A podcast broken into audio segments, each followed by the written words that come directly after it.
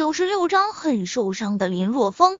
听到声音，林若风快速向着声音传来的方向游过去，发现刘冲的人是张田。此时，张田双手托着刘冲，让他的面部露出水面。月光之下，能够明显的看到刘冲的面色病态的苍白，肚子也是鼓鼓的。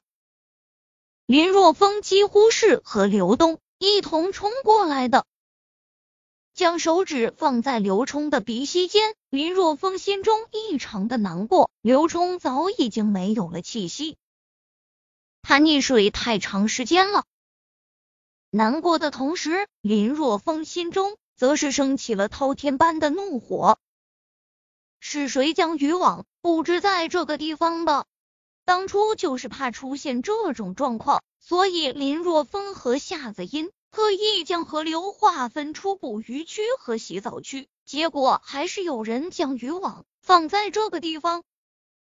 林若风，都是你，都是你害的！你还我孩子的命！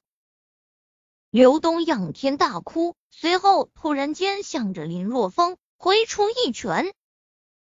林若风没想到刘东会突然间向自己动手，距离又这么近，以至于一个猝不及防之下，竟然被刘东一拳头打在了鼻子上，鲜血流淌。刘东，你疯了吗？你干嘛要打村长？张田和另外一名村民。赶快将刘东拉住！都是他，要不是他收鱼的话，就没有人在这里下渔网，没有人在这里下渔网，我儿子就不会死，他就是害死我儿子的凶手！刘东双眼通红的嘶吼。呵呵，林若风自嘲的笑了笑，摸了摸鼻子，疼，真的很疼，但鼻子上的疼。却不及心中疼痛的万分之一。为了村民，他可以说付出了一切，但是到头来却是落下了这么一个杀人凶手的罪名。这一次，他的心真的很痛，以至于他都不知道怎么回到家的。咚咚，林若风坐在床上默默发呆的时候，门外传来了敲门声，但他置若罔闻。门外，夏子音见林若风久久没有回应，咬了咬牙，推开林若风的房门，走进屋中后，看着林若风一个人呆呆的坐在床沿边发呆。夏子音走过去，坐下他的旁边，轻声道：“事情我都听过了，这不怪你，这种事情不是你能控制的，你不要这样好不好？让人很担心。”闻言，林若风转过头。麻木的脸上露出了一个比哭还难看的笑容，说道：“子音，你说我是不是真的做错了？我就不应该带着村民致富，这样的话，陈冲就不会死。这真的不怪你啊。”林若风在他的印象中是个乐观积极、偶尔会使坏的大男孩，但现在眼中的忧郁令他看了很是心疼。人。都是有贪欲的，而且发展总会伴随着阵痛，你不要往心里去了。看着很是伤心难过的林若风，夏子音突然间产生了一种将林若风搂在怀里的冲动，而且他随后就付之行动了。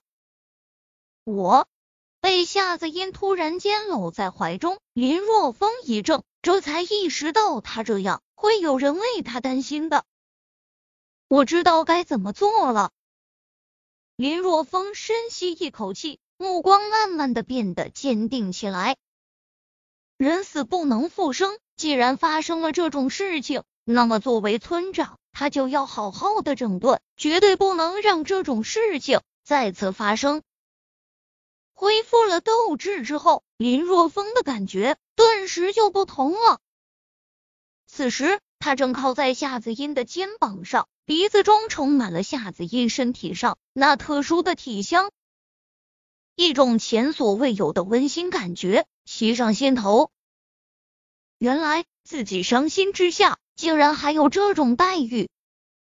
发现林若风趴在自己身上动也不动，而且呼吸还在慢慢的变得急促。夏子音下意识的低下头，随后就发现林若风这个混蛋在偷窥他。啊！你这个混蛋，你给我死开！夏子音大怒，直接将林若风从自己怀中推开，然后怒气冲冲的冲回自己的房间。自己真是傻，干嘛要去开导他？就算他自杀了，和自己又有什么关系？自己真是自作孽，不可活啊！第二天，村委前的空地上，林若风早早的通知了各家各户开会。早上八点钟，人都到的差不多了。林若风目光如电的扫视了一圈后，随后冷冷的开口道：“昨晚上发生在刘东刘叔家的事情，我想大伙都听说了吧？我特么的就想问，那是谁？”在那个区域下的渔网，你特么的给老子站起来，站出来啊！孬种！林若风心中真是无比的气愤，痛心疾首的说道：“一个活生生的人啊，一个家庭的希望啊，就被一个人的贪念给害了。虽然我已经划分了渔业区和游泳区，但还是有不自觉的人为了自身的利益，做出有损大家的事情。”所以，为了此类悲惨的事情再次发生，从今天起，所有人撤掉放在河中的渔网，就算是在渔业区也不行。从今天起，想要捕鱼，一律采用钓鱼的方式。虽然林若风知道这么做肯定会引起村民的不满，但是他不得不霸道一次了。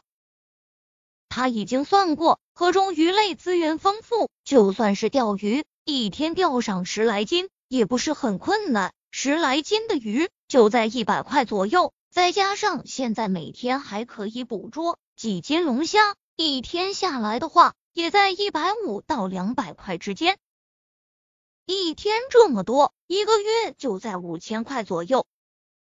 五千块，就算是在大城市中的普通白领，也只能拿这么多工资。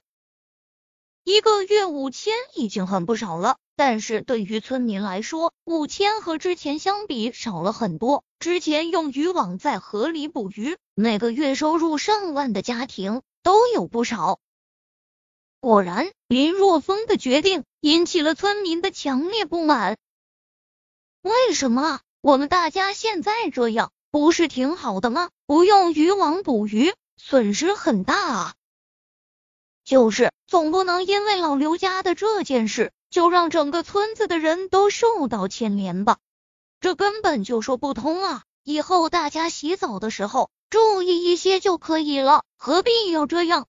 面对村民的不满，林若风冷冷的开口：“就算是钓鱼，加上捕获的龙虾，我想一个月五千块钱还是有的吧？如果谁嫌少的话，那么可以继续出去打工。”一句话，林若风直接就将哄闹的场面震慑了下来。